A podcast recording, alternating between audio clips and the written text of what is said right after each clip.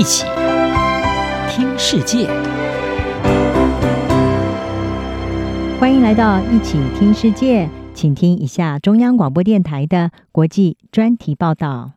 今天要和您谈的是，以巴冲突再起，中国自诩和平缔造者被打回原形。中国国家主席习近平近来寻求扮演全球和平缔造者的角色，提议在乌克兰停火。并协助长期竞争对手沙乌地阿拉伯和伊朗达成外交休战。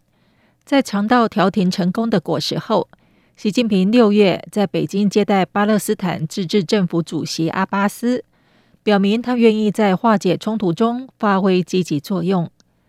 半岛电视台指出，美国数十年来一直是中东地区的斡旋者，如今中国也把自己定位为中东地区的调解人。美国外交政策杂志报道，受到一九六零和一九七零年代的毛泽东思想和解放运动影响，中国和巴勒斯坦的关系由来已久。早在一九六五年，巴勒斯坦解放组织就在中国设立外交机构。在那些年代里，北京武装并训练巴解组织和其他的巴勒斯坦武装团体。中国对巴勒斯坦的支持，在一九八零年代发生转变。当时不那么激进的北京和以色列走得更近，并在一九九二年建交。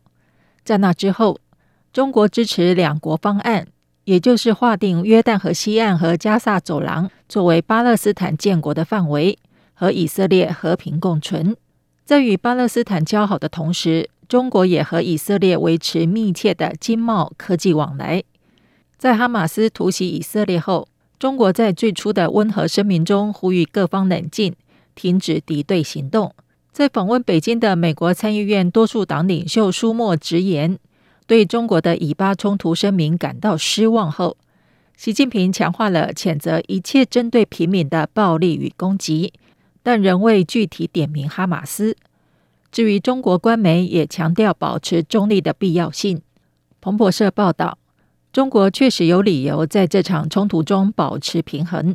国际货币基金的数据显示，北京去年和以色列的双边贸易总额约为两百二十一亿美元。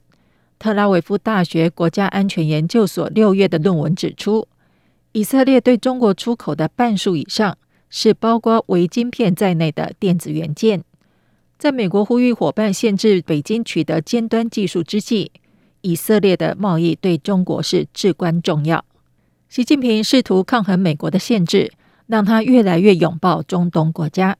他在八月主导了金砖国家集团的扩张，将沙国、伊朗、埃及和阿拉伯联合大公国纳入其中。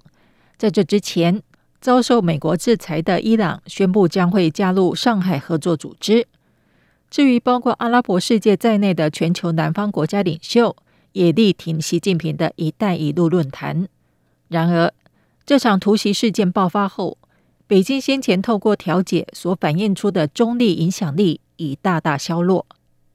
荷兰格罗宁根大学专家费盖罗亚表示，和伊朗与沙乌地阿拉伯愿意前往中国实现共同目标的情况不同，以色列既没有兴趣，也没有动机要邀请北京斡旋任何形式的协议。新加坡南洋理工大学拉勒勒南国际关系学院专家潘瑞凡表示，哈马斯突袭以色列给习近平带来了尴尬时刻。震惊世人的中东战火，把中国夸夸其谈的全球和平缔造者角色打回原形。对以色列来说，除了对哈马斯的全方位严厉谴责之外，任何其他的说法都不够。但中国如果采取强硬立场，可能会激怒他们的阿拉伯与伊朗伙伴。